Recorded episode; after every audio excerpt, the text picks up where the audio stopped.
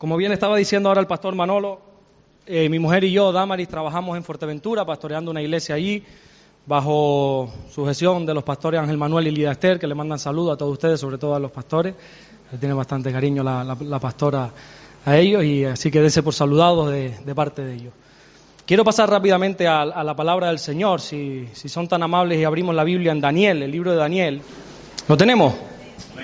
Dice la palabra del Señor, en el año tercero del reinado de Joacín, rey de Judá, vino Nabucodonosor, rey de Babilonia, a Jerusalén y la sitió. Y el Señor entregó en sus manos a Joacín, rey de Judá, y parte de los utensilios de la casa de, Dios, y los trajo a tierra de Sinar, a la casa de su Dios, y colocó los utensilios en la casa del tesoro de su Dios. Y dijo el rey Aspenaz, jefe de los eunucos, que trajese a los hijos de Israel del linaje real de los príncipes. Esto es muy interesante. Muchachos en quienes no hubiese tacha alguna, de buen parecer, enseñados en toda sabiduría, sabios en ciencia y de buen entendimiento, e idóneos para estar en el palacio del rey, y que les enseñase las letras y la lengua de los caldeos. Y le señaló el rey ración para cada día de la provisión de la comida del rey y del vino que él bebía, que los criase tres años para que al fin de ellos se presentasen delante del rey. Amén. Padre, gracias te damos, Señor, por esta palabra. Oramos en el nombre de Jesús, Señor, para que tú tomes el control, Dios mío. Gracias por esta porción que tú nos estás dando. Señor, y oramos, Espíritu Santo, para que tú nos llenes de tu palabra para que mientras tu palabra es predicada haya milagros, sanidades, prodigios, señales, empiecen a ocurrir las sanidades por las cuales estamos ya clamando de antemano de esta palabra, Señor. Atamos y reprendemos a todo espíritu que trate de estorbar tu predicación, porque declaramos que solo tú, Espíritu Santo, tienes la autoridad en este lugar y vas a ministrar nuestras vidas y grabar esta palabra por la eternidad en nuestro corazón. Gracias te damos en el nombre de Jesús y la iglesia dice, amén. Se puede sentar. El libro de Daniel, escuché hace poco al pastor Manolo decir que en este tiempo es cuando más tenemos que leer este, este libro, porque este libro es clarísimo acerca de ciertas profecías que, han ocurrido y que han de suceder todavía, que ya se están viendo pues prácticamente todo lo que, lo que, lo que este libro promete. Como decía el otro día mi pastor Ángel Manuel, ya se le están viendo las los diez deditos a la, estatua de Nabucodonosor. Eh, ya podríamos hablar un poquito más de esto, más extendido. Y, este libro es profético y está hablando en un sentido muy interesante porque habla claramente acerca de sucesos venideros, sucesos que han de venir a la tierra.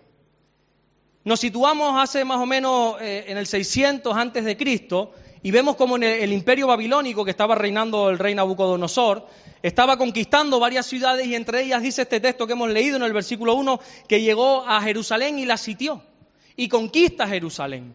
Claro, el imperio babilónico estaba creciendo tan rápidamente, estaba creciendo a una velocidad tan vertiginosa que dicen los entendidos que se quedaban sin gente para gobernar. No tenían gente para gobernar lo que ellos mismos estaban tan rápidamente conquistando. Así que, ¿cuál fue la idea del rey de Nabucodonosor y de todo su gobierno? Bueno, no tenemos babilónicos para gobernar, así que sitio que conquistemos, preparamos a esas personas, preparamos de esa misma ciudad personas que puedan gobernar. De hecho, vemos a Daniel más adelante en una buena posición en el gobierno del imperio de Babilonia.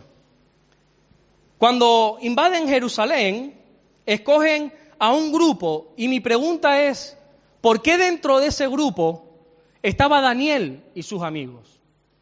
¿Por qué el rey Nabucodonosor, por qué el gobierno de Babilonia puso sus ojos no solamente en Daniel, sino en, sus tres amigos?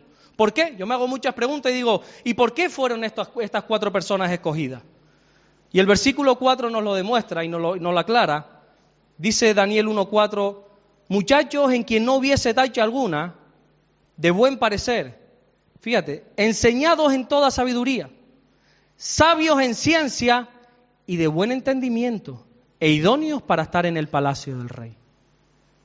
El rey Nabucodonosor y el gobierno escogió a Daniel y a sus amigos, porque eran gente inteligente, gente sabia, gente preparada, y como dice aquí, preparados para estar en el palacio del rey, gente educada Y era el muchacho, esa palabra muchacho nos está hablando de que probablemente, no se sabe exactamente, pero estamos hablando de 13, 14 años. Y era gente sabia, inteligente, gente que se formó, como dice la Biblia, que se ciñó sus lomos del entendimiento, que se curró su formación. No era gente gandula en el reino de Dios, era gente que estudió y que se preparó y gente educada. Por eso el gobierno de Babilonia puso sus ojos sobre ellos. Los creyentes siempre hemos sido gente que hemos dado nota. La historia ha demostrado que las personas más sabias, que las personas más inteligentes, la historia lo ha demostrado, son los creyentes.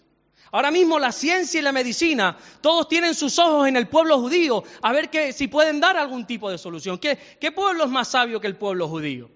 Son las personas más sabias que hay. Los que están gobernando son súper sabios.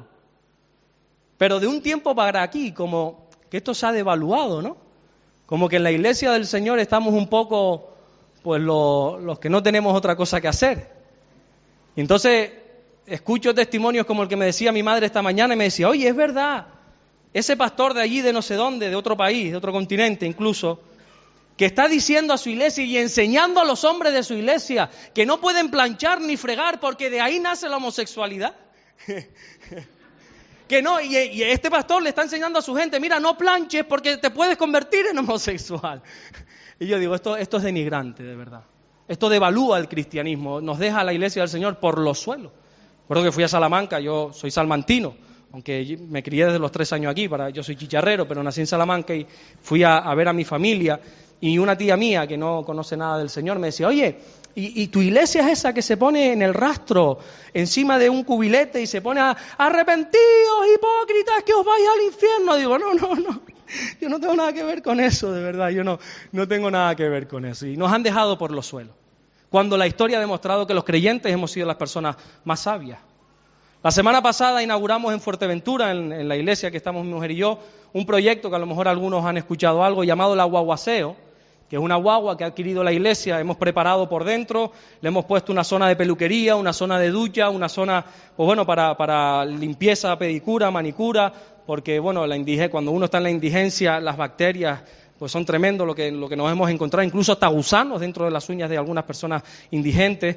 Y hemos preparado una guagua que va a estar rulando, va a estar caminando, va a estar eh, corriendo toda la isla de, Fuerteventura para asear a las personas indigentes. Claro, esto le ha llamado a, a, la gente la atención y nos juntamos la semana pasada en la iglesia más de dos mil personas. Eso, no lo había visto yo en España todavía. Algo tremendo, nos juntamos más de 2.000 personas y nos habíamos preparado 15.000 flyers o folletos o panfletos, como lo quieras decir, para repartir a la gente, para invitar a, esta, a esta inauguración de la guagua. Y entonces repartiendo me encuentro con una persona que literalmente tengo la frase aquí apuntada, que le digo, te invito a la iglesia que vamos a inaugurar la guaguaseo. Me dice, mira, en esa iglesia solo están los que no tienen otra cosa que hacer, solo están los matados. Y yo dije, oye, pero me doy cuenta señores, que ese es el pensamiento que la gente tiene ahí fuera. Que aquí nos juntamos cuatro locos. Que aquí los que estamos aquí es porque pues no tenemos otra cosa que hacer a lo mejor un domingo en la tarde y nos hemos venido aquí, que somos gente necesitada, gente, pues pobrecito, a lo mejor pasan por ahí, pobrecito esta gente que se tienen que meter aquí, o, o cosas así. Y ese es el concepto que tiene la gente. Pero es que a lo mejor es así. A lo mejor es así porque la palabra del Señor nos enseña que de lo sucio, de lo, de lo inservible, de lo vil, nos escogió Dios. Porque muchos de los que estamos aquí seguramente vinimos a la iglesia con una problemática, siendo vil, como dice aquí, siendo menospreciados por la gente. Pero la palabra de Dios enseña que cuando una persona entra por ahí dentro siendo un menesteroso, siendo una persona necesitada, siendo un vil, como dice la Escritura, podemos salir de aquí con tal capacidad y con tal sabiduría que somos nosotros los que llegamos a avergonzar a los sabios. Somos nosotros los que dice la palabra del Señor que vamos a avergonzar al que más, al que más sabe. A Cristo le sucedió esto. Fíjate, cuando Felipe se convierte al Señor, ocurre algo, algo, algo simpático en la Escritura. Porque dice que Felipe fue corriendo a, contarle a un familiar suyo, a su primo Natanael, hemos encontrado al Mesías, hemos encontrado al Salvador, del que habla la Torá, del que habla el Antiguo Testamento, hemos, hemos encontrado al Salvador. Y Natanael le dijo, sí, en serio, preséntame, ¿de dónde es? Le dijo, bueno, es de Nazaret. Y fíjense la respuesta de Natanael a su primo, dice Juan 1.46. Natanael le dijo, ¿De Nazaret puede salir algo bueno? Le dijo Felipe, bueno, ven y ve. En la respuesta de Felipe está nuestra respuesta. Pero si esa iglesia, bueno, ven y ve. ¿De aquí puede salir algo bueno? Bueno, ven y ve. Pero casualmente el que viene y ve se queda. Por algo será. Mira, a la gente no le choca tanto que sea la iglesia quien esté haciendo lo que esté haciendo. A la gente, hablo por, ejemplo ahora en Fuerteventura, sé que ustedes también tienen un, rastro benéfico, tienen la obra que ustedes están haciendo también. A la gente no le choca en sí que la iglesia esté ayudando al necesitado. A la iglesia no le choca tanto porque si tiramos de historia, como dije antes, nos encontramos con una ONG que es Cruz Roja, que Cruz Roja fue fundado por un pastor evangélico llamado Henry Dunan. Un pastor evangélico como el que está aquí sentado, como el que está aquí hablando. Un pastor evangélico fue el que fundó Cruz Roja. Y vemos tantas organizaciones cristianas que hay por ahí. A la gente no le choca tanto en sí que, que, la iglesia haga lo que haga. A lo, que a la gente me he encontrado yo que le choca es que la iglesia haga lo que haga, pero con qué personas lo hace. Que lo hace con Galileos, que lo hace con gente sin estudios, con gente eh, que, no tiene preparación, con gente con problemas de droga, con gente con problemas de, vicios, con gente con problemas de depresión, con gente con problemas de todo tipo. Eso es lo que a la gente le choca. A la gente nosotros allí en Fuerteventura que tenemos una casa de acogida y, para, y gracias a Dios, repito, gracias a Dios, hay muchos hombres rehabilitados en esa casa de acogida y a la, a la sociedad de Majorera, a la sociedad de Fuerteventura no le sorprende tanto el que la casa de acogida, el que la iglesia ayuda a la gente, sino que sea un hombre llamado José Acosta, heroinómano 29 años, el que lleve esa casa de acogida y el que esté tirando para adelante con esos muchachos. Eso es lo que la gente dice, pero si es Pepe, si este es el que, el que, el que introdujo aquí ciertas cosas en Fuerteventura, la y ahora es él el que está ayudando a sacar a la gente a la calle. Tenemos un hermano allí que se llama Antonio Pérez, lo llamamos Antonio el Calvo, porque es calvo. Y está allí con nosotros, bueno, este hombre temido en Fuerteventura hace, hace 15, 20 años, muy, muy malo, y se entrega al Señor. Tuvo 10 años preso, una vida de delincuencia, bueno, desde su infancia, su familia también es muy conocida por la policía ahí en Fuerteventura. Pero claro, cayó en las manos del Señor. Ustedes saben que el Señor llegamos los, que no valíamos un duro, los que no valíamos nada, y el Señor nos levanta y Antonio se convierte en un ser extraordinario, en un líder poderoso que empieza a compartir la palabra y empieza, y está ahí viviendo en la iglesia y un día el alcalde llama al pastor, mire, porque tenían que hacer un proyecto, porque iban a hacer una campaña también, entonces el pastor tuvo que ir a hablar a que le dejaran pues el lugar para hacer la campaña. Y entonces el pastor, para venir solo, le dijo, Antonio, vamos, ¿me acompañas al ayuntamiento, por favor? Sí. Entonces dice que van al ayuntamiento y cuando va a entrar a la oficina sale el, ayudante, tiene otro nombre, el secretario del alcalde le dijo, no, no, no, no, Ángel, a mi pastor le dijo, no, no, no, no, no. Eh, pero es que te has dado cuenta con quién estás. Dice, ¿con quién? Estás con Antonio. Ese es Antonio. ¿Cómo va a entrar a la oficina del alcalde? Dice, Antonio, que Antonio, si está Antonio, este está en mi iglesia. Pero si Antonio es un delincuente. Antonio es un, Antonio es un desecho, Antonio, Antonio ah, tiene al, barrio patas arriba, ha robado a todo Quisque aquí en la isla. dice, no, no, no, no te equivoques. Eso fue hace tiempo, eso fue hace años. Ahora está convertido al Señor. Y ahí tenemos a Antonio, ya lleva casi 10 años casado, con hijos, una bendición de personas, sirviendo al Señor, trabajando entre 2 y 15 horas para llenar su nevera y llenar la, la, nevera de muchos necesitados. A la gente le choca que gente como Antonio logre lo que hace. Friedrich Nietzsche, ¿cuántos conocen a este personaje?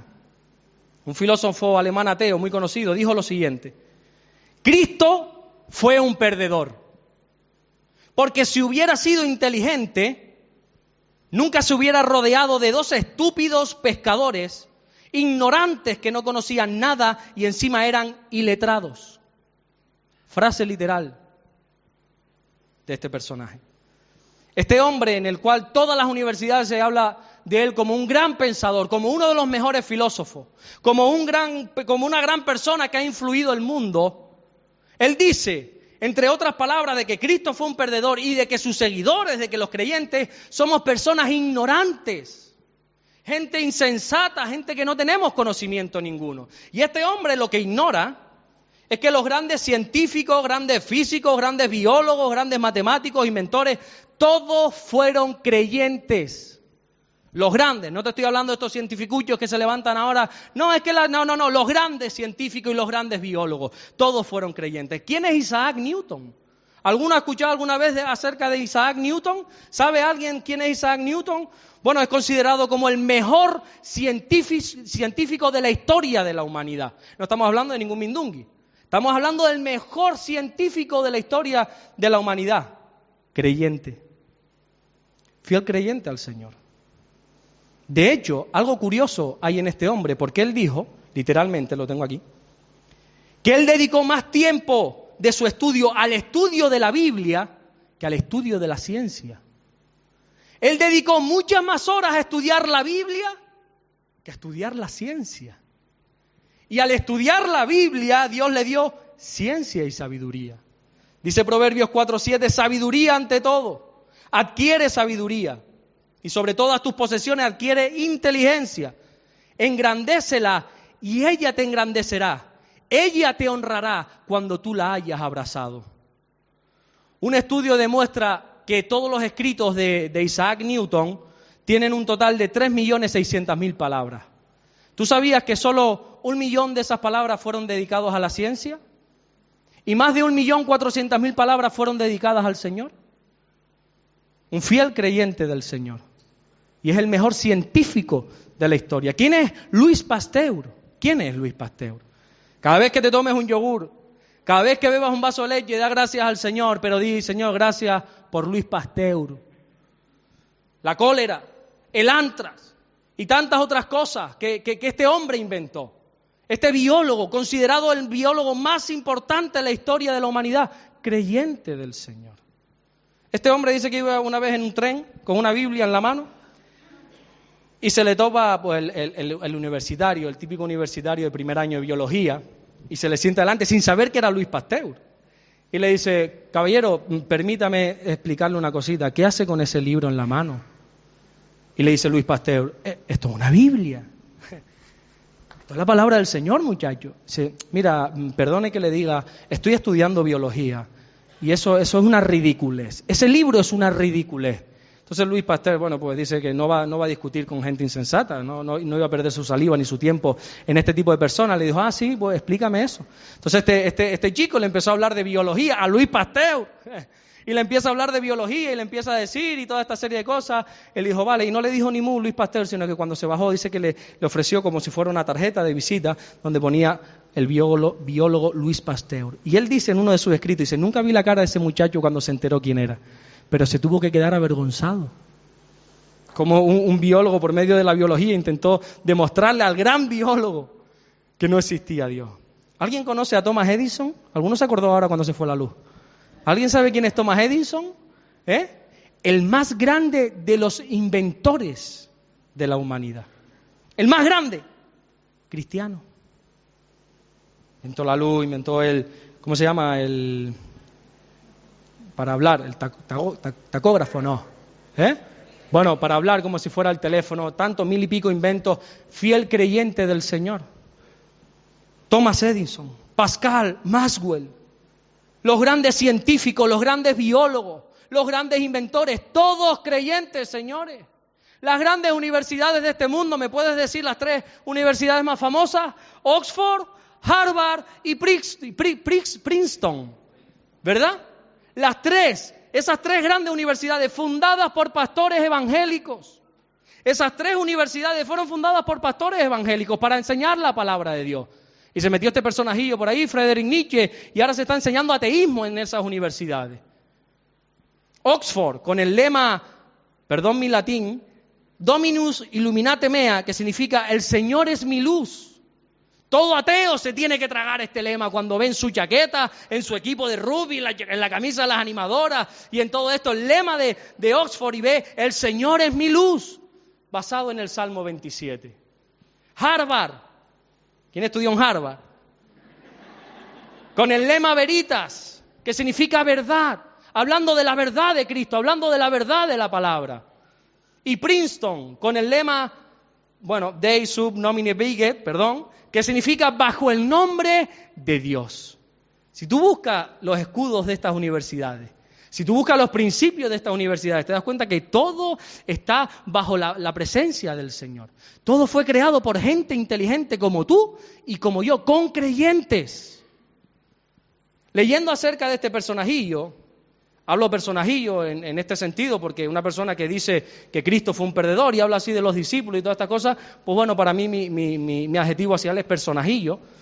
Dice, me, me, encuentro que él fue un hijo de pastor. Friedrich Nietzsche, un hijo de pastor. Y se convirtió en el ateo más famoso y más conocido que promovió el tema de Dios ha muerto y todas estas cosas que ustedes saben.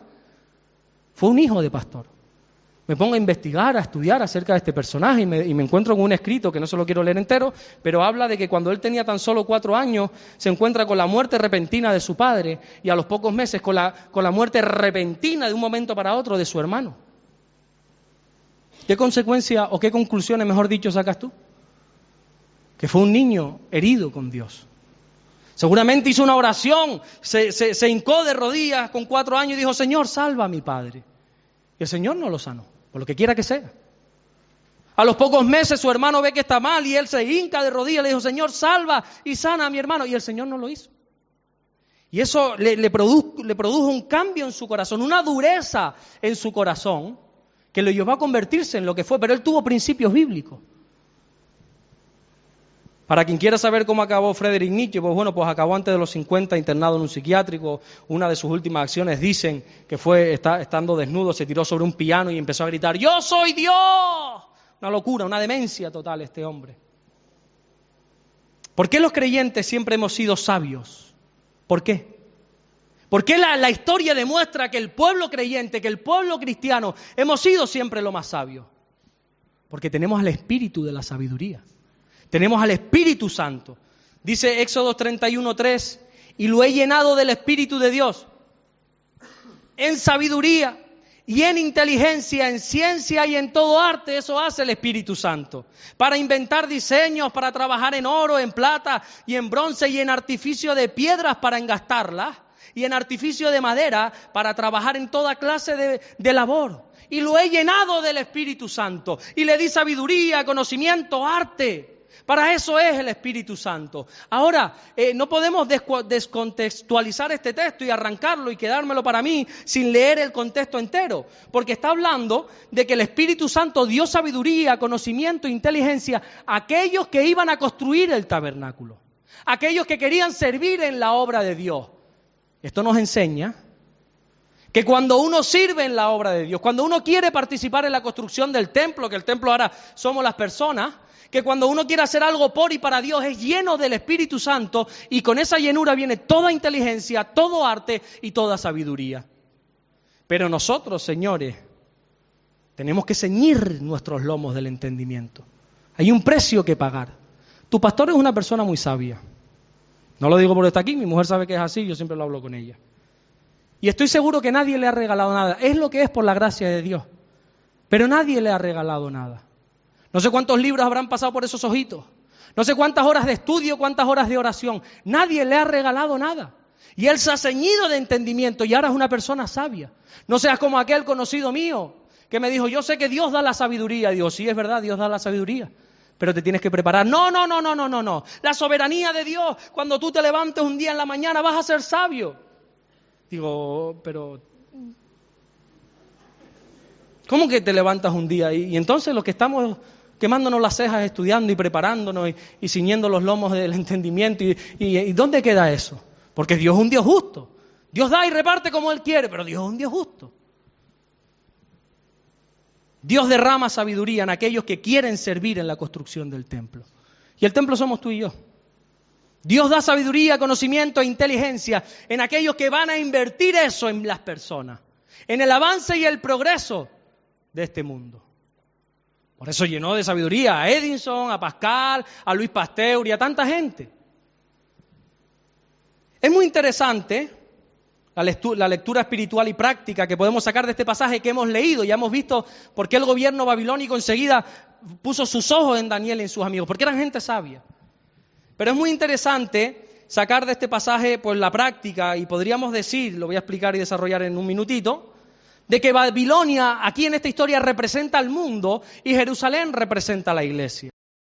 San Agustín de Hipona dijo, hay dos ciudades que persisten en el transcurso de los siglos, dentro, una dentro de la otra. Una se llama Jerusalén y su objetivo es la vida eterna. Y la otra se llama Babilonia, que sus fines son temporales. Sus propios nombres coinciden con sus propósitos. Jerusalén significa visión de paz, mientras que Babilonia quiere decir confusión. Sucede, sin embargo, que parte de los habitantes de Jerusalén viven temporalmente cautivos en Babilonia.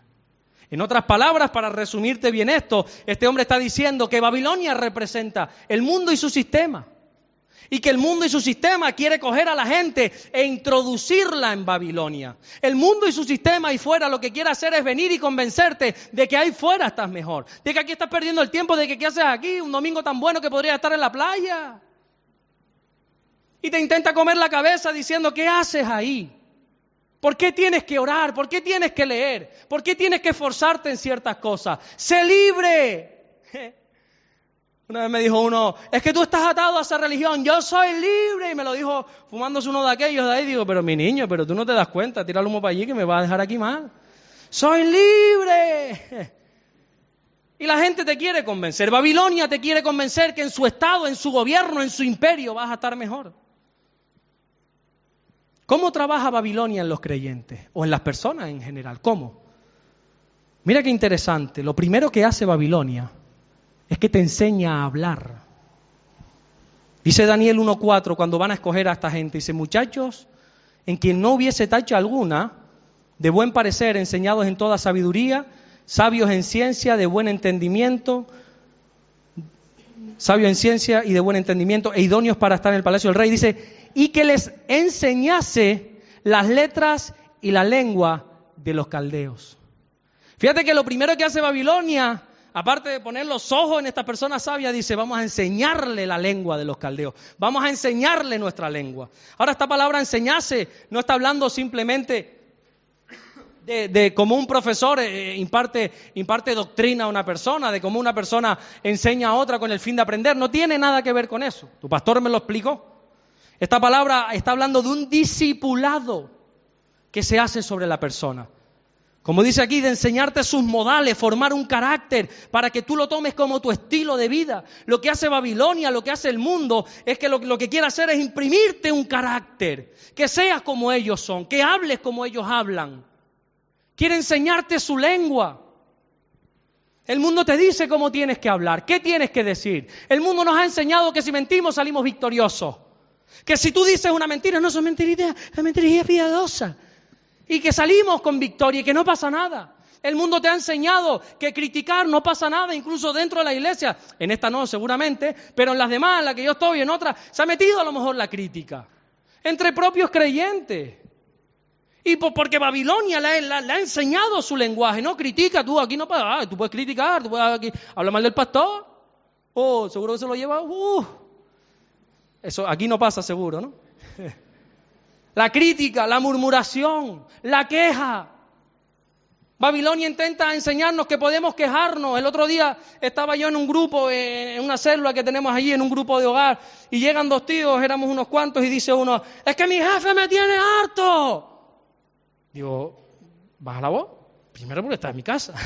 Y segundo porque estamos en un ambiente cristiano. No, es que mi jefe me está robando y no sé cuánto. Digo, mira, eh, eh, eh, cambia el chip. Porque Babilonia te está enseñando que la queja ahora mismo es la solución. Y como tú están todos los demás, ¿qué, diferencia estás marcando tú, mi niño? La queja, tu pastor lo ha enseñado, solo trae más queja. Y si no, dile que después te vuelva a recordar otra vez el 9 de A. La queja solo trae más queja. Si tú te quejas, ah, que, te quejaste por esto, no te preocupes, que Dios te da motivos para quejarte. Te quejaste del trabajo, no te preocupes, que una semanita te quedas sin trabajo y ahí te vas a quejar, te vas a quejar de verdad por el trabajo. Te quejaste de esta persona y la critica y la murmura. Dios te da motivo, rapidito, para que te quejes verdaderamente. ¿Tú no te has dado cuenta que de lo que tú te quejas eso se aleja? Porque ahí estás encontrando verdaderos motivos para quejarte. Las palabrotas, la crítica y todas estas cosas. Lo segundo que hace Babilonia, lo primero te enseña a hablar, lo segundo que hace Babilonia, te ofrece su comida. Pero a, ver si nos entendemos. Yo ahora vengo de una comida familiar, bah, y mi madre, ahí comimos pollo, ahí en la finca de mi cuñado. Salchicha, ahí había comida que sobró ahí para un regimiento. ¿eh? Pero no estoy hablando de esa comida, de una comida real. Manjares que comía el rey. Babilonia no ofrece cualquier cosa. A veces las confraternidades que hacemos en la iglesia, no, tú traes unas croquetillas, yo traigo no sé qué. Babilonia no es así. Babilonia te da carne y vino real. Te da lo mejorcito que hay, dice Daniel 1.5, y le señaló el rey ración para cada día. Escúchame bien, ¿eh? dice, de la provisión de la comida del rey. Le ofrecía la comida, los manjares reales, y del vino que él mismo, que el rey mismo bebía. Fíjate qué tremendo, ¿eh? Cómo Babilonia te da lo mejor. Ahora es curioso ver que Babilonia le ofreció comida. Seguramente como todo país en guerra, lo primero que falta es la comida, ¿verdad? Como todo país en crisis, todo país en guerra, recuerda que, Jerusalén había, acababa de ser invadida. Seguramente las provisiones habían decaído por completo. ¿Y qué le ofreció Babilonia? Comida. Porque el mundo te ofrece lo que supuestamente a ti te falta. Y te dice, esa iglesia no te lo va a dar. Yo, sí. Mi imperio babilónico te lo va a dar. ¿Qué te falta? ¿Dinero? Ven. ¿Te falta una mujer? Ven. ¿Te falta un trabajo? Ven, que yo te lo doy. Lo que el mundo da es lo que supuestamente a ti te falta. Y ahí Babilonia te ofrece los, manjares y ahí vemos a creyentes como borregos detrás de esos manjares. Sin saber que Babilonia después tiene un precio. Sí, te los da tres años gratis. Pero después te levanta una estatua que te dice o te postras o te meto en el horno de fuego. Y todo es muy bonito, y todo es muy bueno, y todo es muy agradable en Babilonia. Y los primeros días, oh, desde que no estoy en la iglesia, ya, esto es de maravilla. Te preocupes que la estatua se está haciendo. Y lo que hoy parece que es, que, es, que es divertido y que es prosperidad y que es avance, no te preocupes que te voy a ver postrado delante de la estatua. Hace pues 8 o 10 años, más o menos, el imperio babilónico, el sistema de este mundo, aquí dijo, ¿en qué trabaja? ¿Yo? Yo soy ayudante de aprendiz de peón de albañil. ¿Sí? Ayudante de, ¿cómo es? Ayudante de aprendiz de peón de albañil. ¿Tú te mereces una hipoteca? ¿Yo? Sí. ¿Tú? Con ese contrato de ayudante de aprendiz de peón, tú tienes derecho a una hipoteca. ¿En serio? Sí. Y ahí va, y como borrego, dame el crédito. Yo soy instalador de aire acondicionado y fui a instalarle cuatro equipos a un conocido mío de aquí del barrio La Salud. A un chalet, pero un chalet, señores, en la esperanza que yo dije, pero ¿de dónde? No, es que me dieron un crédito. Digo, ¿un crédito? ¿Cómo vas a pagar esto? si estás aquí poniendo bloques hoy mañana te vas a quedar sin trabajo. Y cuando me aparece con el coche un Porsche de estos todos terrenos, un, un Cayenne, digo, pero, pero, ¿cómo vas a pagar? No, es que me dieron un crédito. Babilonia le dio sus manjares. Chacha, a mí me ofrecen un chalet y un porche de eso, yo digo también, vamos para allá. Pero la estatua se está levantando. Yo no sé qué ha pasado con esa persona, pero la realidad es que hoy hemos visto cómo a más de, oh, a, ciento, a más de 100 mil personas se les ha echado de sus casas. Y la estatua se levantó y le dijo, ahora tienes que trabajar 25 horas al día para pagar esa hipoteca que no puedes pagar. Y hemos visto matrimonios destrozados, familias destrozadas por completo. Hemos visto ancianos derrumbados porque sus hijos han tenido que volver al hogar, no solamente ellos, sino con sus nietos, porque no tienen dónde vivir. Y Babilonia les ofreció esas hipotecas, Babilonia les ofreció toda su riqueza y después te tienes que postrar ante su Dios. Esa es Babilonia. La gente va detrás sin saber que después se te va a cobrar. Y lo tercero que hace, lo primero que era, te enseña la manera de hablar, te disipula. ¿Qué era lo segundo? Te da sus manjares. Y lo tercero que hace Babilonia es que te cambia el nombre. Dice Daniel 1.6, entre estos estaban Daniel, Ananías, Misael y Azarías, de los hijos de Judá. A estos el jefe de los eunucos, fíjate lo que dice, le puso nombres. A Daniel Belsasar, pero, pero vamos a ver, que yo me llamo Daniel. Tú te vas a llamar Belsasar. Ananías le llamó Sadrach, fíjate tú a Misael Mesac y a Sarías Abednego.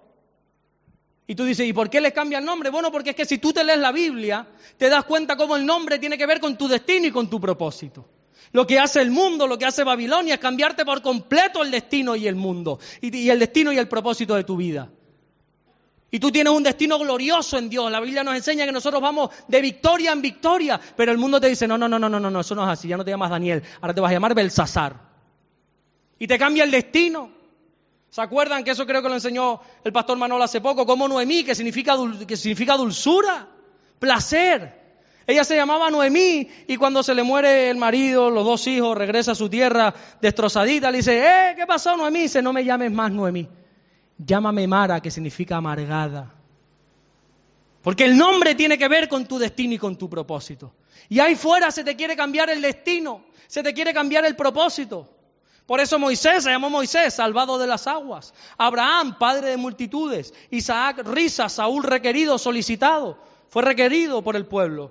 Pedro Piedra. El nombre definía tu vida. Y Babilonia, el mundo y su sistema ahí fuera quiere cambiar tu destino. A mí el mundo me dijo hace tiempo, no, no, no, tú eres un desecho, ni tu familia te quiere. Yo tengo una gorra regalada por mi hermana, no a ella, la otra, que pone pecora nera, oveja negra en italiano. Yo, más claro el agua, ¿no? Me lo estaban diciendo, toma de regalo, pecora negra, la oveja negra. Estás marcadito ya, mi niño, ya, ¿eh? Contigo ya no hay más nada que hacer. Estás destrozado. Y el mundo me había dicho no sirves para nada, ni para estudiar. Lo que toca, lo destrozas. Te metes aquí y destrozas, tienes a tus amigos destrozados, tu relación por los suelos, tu familia amargadita. Eh, estás, mal, mal, mal, mal. Y ese es el destino que el mundo me presentó. Hasta que se topó Cristo en mi, camino. Y me dio mi verdadero destino. Y hoy, señores, el que yo esté aquí hoy hablándole a ustedes, para ti a lo mejor es normal, para mí es decir, pero, pero ¿dónde estoy? Pero, pero qué milagro es este de yo estar aquí en la iglesia del pastor Manuel, pero, pero, ¿qué? pero es increíble. Y el mundo te quiere cambiar por completo el destino. Y por último, no sé si alguien me puede ayudar en el piano, si alguien puede ser. Cuando Babilonia te conquista, cuando tú caes en las redes de Babilonia, cuando Babilonia ha puesto sus ojos en ti y ha visto que tú tienes un potencial, no por ti, sino por el Espíritu que mora en ti, cuando ya te, te te cambia el nombre, su fin es robarte la felicidad. Ese es el fin de Babilonia. Así está la gente, sin felicidad. ¿Sabes que a España se le llama el país de las pastillitas? Todos con depresión. ¿Estás malo, mi niño? Abre la boca. Tómate un tranqui tómate un transilium, tómate un lo que quiera que sea. El país de la pastillita, la gente depresiva por las calles. Mira uno de mis salmos favoritos en Salmo 137.1. Tan bonito este salmo que Abba, el grupo Abba le dedicó una canción. Dice, junto a los ríos de Babilonia, ¿qué dice? Allí nos sentábamos y dice la Biblia, y aún llorábamos. ¿Y por qué lloraban? Acordándose de Sion, acordándose del Señor. Babilonia te roba la felicidad. Esa palabra cuando dice allí nos sentábamos, está hablando de tiempo y de tiempo y de tiempo. Está hablando de que la gente pasa tiempo llorando. Yo llamo a la gente, la gente mascarita. ¿Cómo está? Bien si en tu casa te estás bebiendo las lágrimas.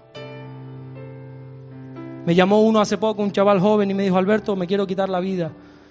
Digo, tienes 20 años, ¿por qué has acabado así, con 20 años, para quitarte la vida? Mi novia me ha dejado, estoy en depresión, ya tengo problemas esquizofrénicos por culpa de la droga. Estoy tan mal que me quiero quitar la vida. Eso fue hace poquito. No te preocupes, esta noche nos vemos y hablamos un rato. Cuelgo, a los cinco minutos abro el Facebook y me veo esa persona que pone un comentario, una foto en el, baño, haciendo así, sonriendo en el espejo. La vida me sonríe. Así está el mundo. Diciendo que todo va bien y en su casa se están bebiendo las lágrimas. Están sentados frente a los ríos de Babilonia. Se han dejado seducir por Babilonia y los ríos de Babilonia, el Éufrates, el Tigris, lo más preciosos que hay. Esos son los ríos. Génesis habla de esos ríos que son los que rodeaban el Edén. Qué preciosidad tiene que ser eso. Pero aún así no se puede disfrutar. No podemos disfrutar de las cosas si no estamos en Dios y lloramos y nos amargamos. Y vemos que la vida no tiene sentido. Y nos preguntamos, ¿para qué tengo que seguir viviendo?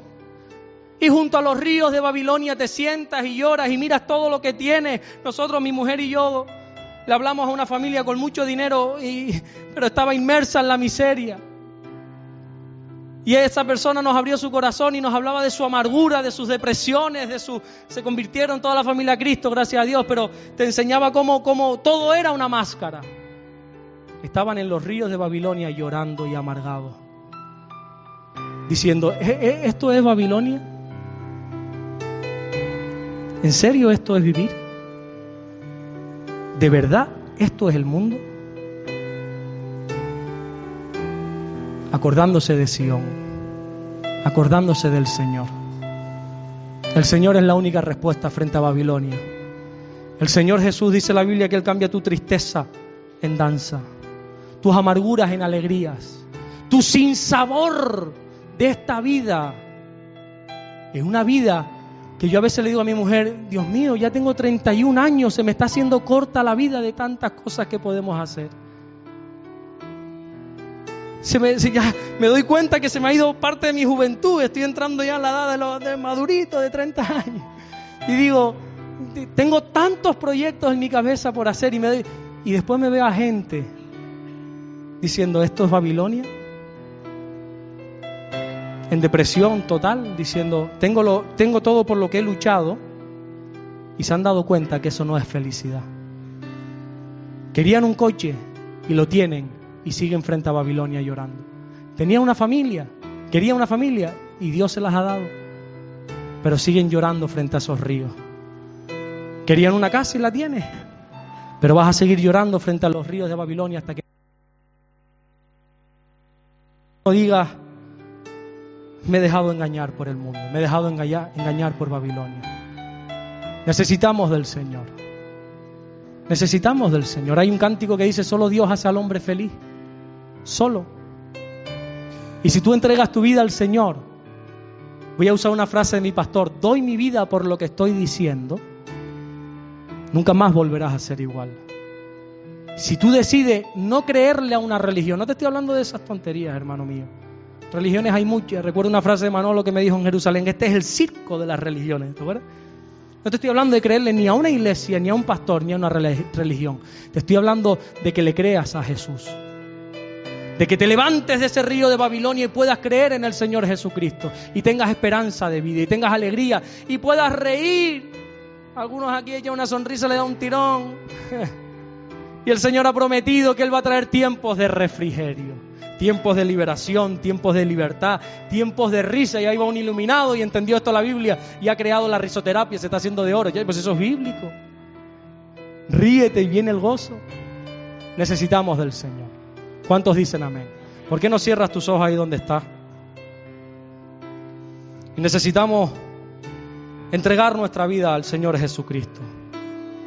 No sé si podemos ponernos en pie con mucho respeto, con mucho silencio, por favor.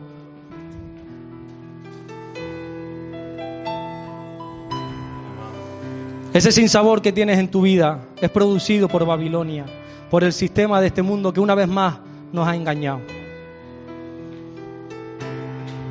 Ahora estábamos escuchando cómo Venezuela lleva 10 meses sin pagar las pensiones. ¿Sabes que eso va a pasar aquí en breve? El mundo nos ha vuelto a engañar. Solo Dios es quien va a traer eso que tú estás buscando. Ese vacío que sientes en tu interior junto a todas las cosas que tienes. Pero sigues estando vacío, vacía en tu interior. La Biblia enseña que Cristo es la plenitud de aquel que todo lo llena. Hay una canción que dice, si tú pruebas todo y todo te falla, prueba a Cristo. Si tú, si tú pruebas todo y todo te falla, prueba a Cristo. Él es tu amigo fiel y estará aleluya. contigo. Amén. Aleluya, aleluya. Gracias al Señor. Hermosa la palabra que nuestro hermano Alberto nos ha traído esta tarde. Y espero que no sea la última. De verdad, ¿eh? de verdad nos hemos gozado muchísimo. Yo he aprendido mucho. Esos tres puntos los voy a sacar y los voy a compartir yo ahora a mi manera. Yo los preparo y yo los voy a compartir por ahí. Y me ha gustado muchísimo la, palabra. De verdad que ha sido una, una gran bendición. Me alegro mucho de, de que hayamos tenido a Alberto esta noche con nosotros. Hermanos, Dios es bueno y Él tiene una misericordia y una paciencia con nosotros infinita.